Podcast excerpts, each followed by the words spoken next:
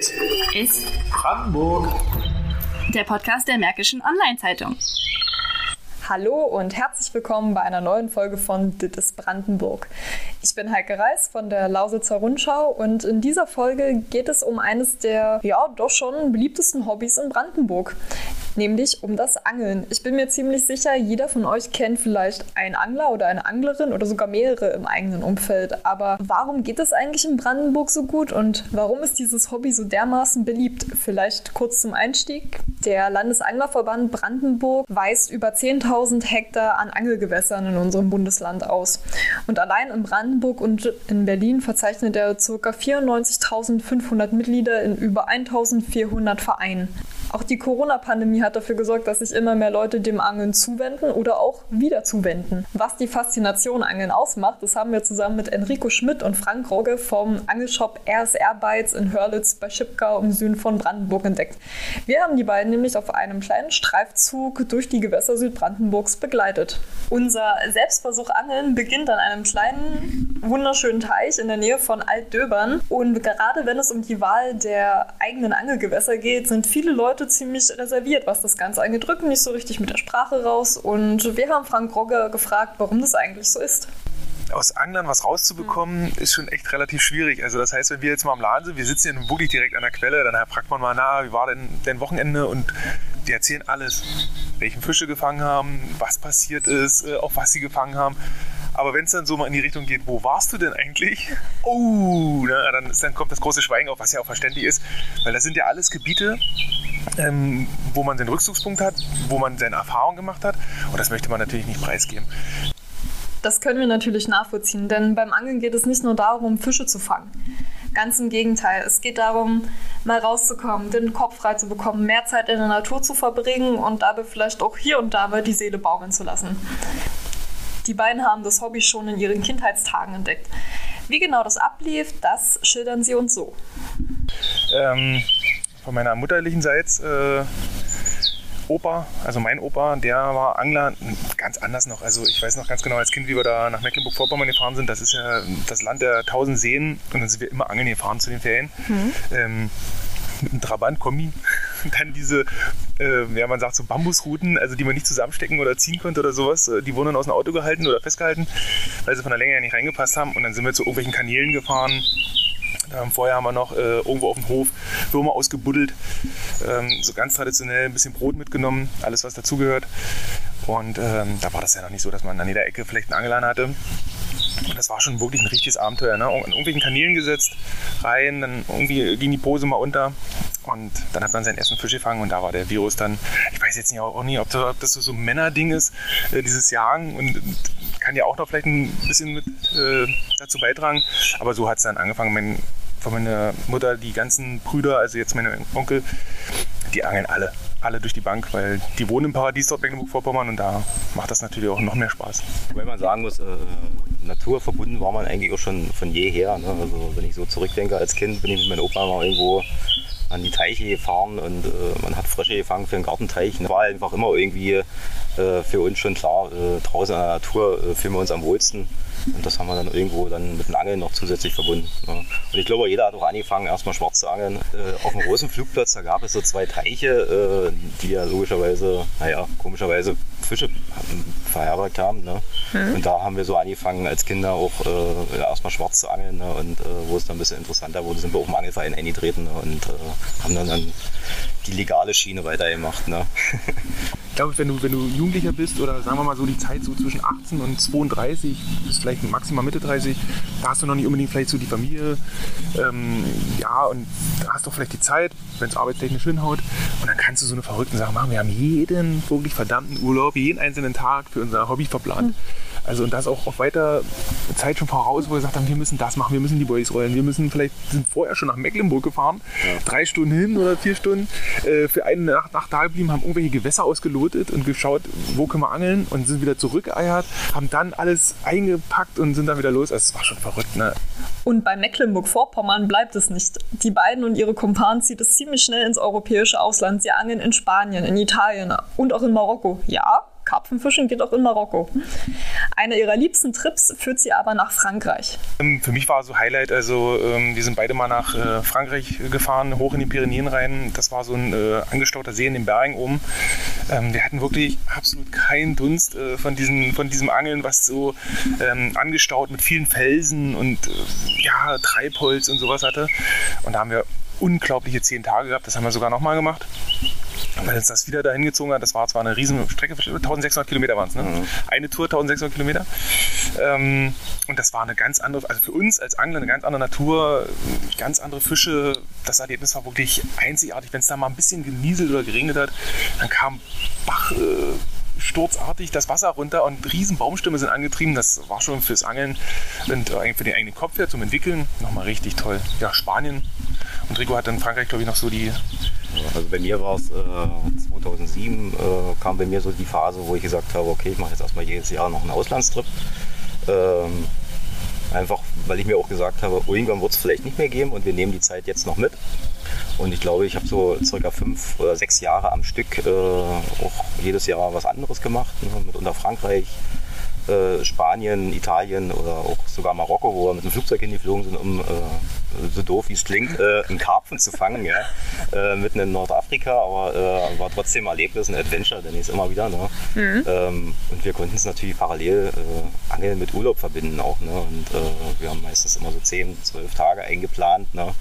und sind dann auch erholt zurückgekommen. Ne? Damals ahnen die beiden noch nicht, dass sie ihre Leidenschaft einmal zum Beruf machen werden, aber 2012 ist es dann soweit. Zu dritt mit einem weiteren Mitstreiter gründen sie den Shop RSR Bytes in Hörlitz in der Nähe von Schipgau. Und zusammen mit dem zugehörigen Online-Versandhandel verkaufen sie ihre Produkte mittlerweile nicht nur in Deutschland, sondern in ganz Europa. Wie genau es dazu gekommen ist, das erläutert Enrico Schmidt. Ich selbst war äh, ausgebildeter Gebäudereiniger. Ähm habe auch viele Jahre in dem Beruf weitergearbeitet und äh, Frank war ja äh, Autoverkäufer gewesen ja, und äh, musste auch jeden Tag nach Cottbus fahren. oh ja, die, äh, die Fachrichtung kannte ich jetzt nicht genau. Ähm, äh, ja, das war für uns eigentlich so klar gewesen, das wollen wir nicht unser Leben lang machen, ähm, weil irgendwo ist man ja als junger Mensch doch noch bestrebt, mal irgendwie ähm, weiter aufzusteigen. Ja ich will mal so sagen, in meinem Beruf war da nicht mehr viel zu holen und äh, habe ihn zwar gerne gemacht, aber äh, ja, ähm, wir hatten dann irgendwann 2006 oder 2000, nee, 2007. Da kam ja, der Bodyfirma. Ähm, wir haben ja schon als Kinder, sag ich mal, im Kinderzimmer gesessen äh, und äh, irgendwie einen Teig da zusammen geknetet mit Eier und äh, auf gut Deutsch ähm, schon die ersten Bodies und Erfahrungen gemacht. Äh, ne? Und ähm, der Erfolg am Wasser zu anderen Anglern haben wir dann natürlich gemerkt, wenn man sowas selber macht. Ähm, dann äh, ist man auch erfolgreicher am Wasser. Ne? Mhm. Und ähm, ja, 2007 haben wir das dann nebenbei so ein bisschen angefangen. Angefangen hat das irgendwo mit einem Pelletsack, äh, den wir äh, im Großhandel geholt haben ne? und äh, bei Ebay verkauft haben, um ein bisschen Kapital anzubauen. Ne? Und äh, weiter ging es natürlich dann mit unseren eigenen Rezepturen, die wir dann damals schon entwickelt hatten, abgedreht haben und versucht haben, irgendwie in diese Schiene reinzurutschen, äh, das zu verkaufen. Ne? Ja, und das äh, ging bis 2011 äh, ging das alles so nebenbei nach der Arbeit. Ähm, aber ab 2010 wurde es dann stressig. Da haben wir teilweise bis äh, 24 Uhr dann nach der Arbeit noch äh, in unserer Räumlichkeit gestanden und haben dann da produziert, weil die Mengen immer mehr wurden. Ja, Bestellungen abgepackt. Ähm, parallel sind wir damals auch schon äh, mit der Firma RS Airbates ähm, auf Messen gefahren und haben unsere Produkte vorgestellt, auch wenn wir damals noch nicht so professionell dastanden wie heute. Ähm, wir müssen natürlich auch lachen, wie wir uns da damals äh, angestellt haben. Ne? Äh, aber jeder hat mal klein angefangen, denke ich. Und äh, ja, heute würde man vielleicht ein bisschen anders machen. Ne? Ähm, aber jetzt steht die Firma seit zehn Jahren Dabei empfehlen sie sowohl Anfängern als auch gestandenen Anglern sogenannte Boilies. Das sind Futterbomben, die Namen tragen wie Banana Dope oder Creamberry. Klingt auf den ersten Blick eher nach Süßigkeiten, ist aber eigentlich eine Methode, um Fische besser anlocken zu können. Das kann man sich so vorstellen, also äh, wenn man jetzt mal das ganz grob sieht, dann äh, denken wir uns in einen Bäcker rein. Äh, solche Zutaten verwenden wir auch. Also das heißt ähm, auch Weizenmehl, Maismehl, Reismehl, Kies und sowas ist mit dabei. Dann kommen ein paar spezielle äh, Zutaten dazu, wie zum Beispiel, es kann Fischmehl sein oder Erdnussmehl. Dann gibt es Robin Red, das ist so eine Gewürzmischung aus England. Oha, der war richtig gut. Ja, nochmal. Nochmal. Das sind so eine Zutaten. Das Ganze wird ähm, dann vermengt.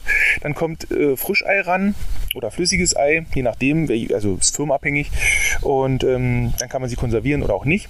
Dann wird das mit Ei vermengt und dann gibt das einen Teig, richtig in so einer Teigknetmaschine. Und dieser Teig wird dann in einer speziellen Maschine äh, mit einer Schlange ausgedrückt, fällt dann in Walzen rein, zum Beispiel mit 20 mm Durchmesser. Und dann kommen kleine Kügelchen raus. Und äh, die werden dann zum Schluss noch abgedämpft. Die kann man auch kochen im privaten Bereich. Und zum Schluss ergibt das eine ganz feste, runde 20 mm Kugel aus Teigwaren praktisch. Die bringt man an den Haken ran, also nicht direkt an den Hakenschenkel, sondern an einen Haar nennt man das. Können wir uns nachher nochmal angucken. Und ähm, kann das dann dem ja, Friedfisch präsentieren. Damit kann man angeln, zum Beispiel je nach Größe des Boilies auf Brassen, Schleien, Karpfen, alles sowas, was Friedfische sind. Und äh, das Ganze kam damals mal aus den 80er Jahren aus England, die Methode dass Angeln in Brandenburg immer beliebter wird, stellen die beiden auch bei ihrem Shop fest. Jedes Jahr sehen sie neue Gesichter. Aber was genau brauche ich denn jetzt eigentlich, um mit dem Angeln anzufangen? Frank Rogge hat uns eine kleine Einführung gegeben. Erstmal würde ich mir Gedanken machen, auf welche Angelei ich speziell Lust hätte. Es gibt ja das Raubfischangeln, das Karpfangeln, das Triebfischangeln. Ähm, viele sind absolut begeisterte ähm, Halangler oder sowas, weil sie das von früher von Opa und Oma noch kennen. Ähm, ich persönlich, wenn ich jetzt sage, ich will ein ganz normaler Around-Angler werden, dann würde erstmal äh, schauen, wie komme ich denn zum Gewässer, weil du kannst ja mit einem Auto fahren, woanders ist halt ähm, bei solchen Gewässern ist nicht unbedingt äh, so vorgesehen, dass man mit einem Auto direkt ranfahren kann. Da muss man halt viel transportieren. Und manche fahren halt auch mit Rad, sie auch mal ein Bierchen trinken wollen. Und wenn ich das weiß, also zum Beispiel das ganze Allround-Angeln, ähm, würde ich persönlich eine traditionelle Teleskoproute nehmen. Also es ist eine Route, die man klein zusammenschieben kann und beim Angeln auseinanderzieht. Und ja, eine vernünftige Rolle ran. Äh, meistens eine stationäre Rolle gibt es mit Front- oder mit Heckbremse. Und ja, ein bisschen Kleinzubehör, also eine Schnur rauf. Das ist meistens eine Monophile, nennt man das. Ja, einmal eins des Angelns, was man da braucht. Vor Dingen ganz wichtig sind zum Beispiel sowas wie Hakenlöser und sowas. Ne? Weil wenn man jetzt zum Beispiel auf Friedfisch angelt ähm, mit Made und die verschlucken den Haken ein bisschen, dann äh, hat man eine Hilfe, um diesen Haken wieder rauszubekommen. Ja, ähm, ich würde auf jeden Fall sagen Kescher. Kescher, Kescher ist absolut Pflicht. Ohne Kescher geht man nicht zum Angeln. Ähm, da gucken auch die Fischereiaufseher mit hin ähm, einen vernünftigen Kescher, der auch äh, meiner Angelei angepasst ist. Muss kein Riesen sein, gibt es auch Teleskopie, aber kann man auch in den Rucksack packen. Jo, und das äh, reicht eigentlich schon vollkommen aus. Ein bisschen Futter, wo ich mein Futter mit anrühren kann. Und dann kann ich eigentlich auch schon starten. Also ich persönlich sage, wir haben Kunden gehabt, die sind in den Laden gekommen und haben gesagt, wir wollen jetzt mal hier im Urlaub angeln. Und ähm, ich glaube, dass man da mit um die 100 Euro auf jeden Fall schon eine Ausrüstung bekommt. Wenn man 150 ausgibt, dann wird es dann wahrscheinlich schon ein bisschen besser. Ein kleiner Routenständer, alle bei 2 Euro oder sowas. Aber man muss auch dazu sagen, wenn man das Angeln dann äh, so wie wir betreibt, ähm, kann das schon auch mal dann in die Tausende von Euro gehen, auf jeden Fall. Ja, aber für das normale Standardangeln, auch als Jugendlicher, kann man schon mit 100 Euro beginnen. Eine Methode, die sich besonders für Einsteiger eignet, ist das sogenannte Federangeln mit einem Method Futterkorb. Kommt ursprünglich aus England, ist aber auch mittlerweile hierzulande relativ beliebt. Geangelt werden dabei große Friedfische, zum Beispiel Brassen, Plötzen, aber auch Rotfedern und Rotaugen. Das Besondere daran ist der Futterkorb. Der wird gefüllt mit einem recht stark bindenden Federfutter oder klein eingeweichten Fischmehlpelzen. Darüber hinaus gibt es aber auch noch einiges mehr zu beachten. Das ist ganz interessant, weil man braucht ganz wenig Zeug. Man kann es wirklich für zwei, drei Stunden betreiben.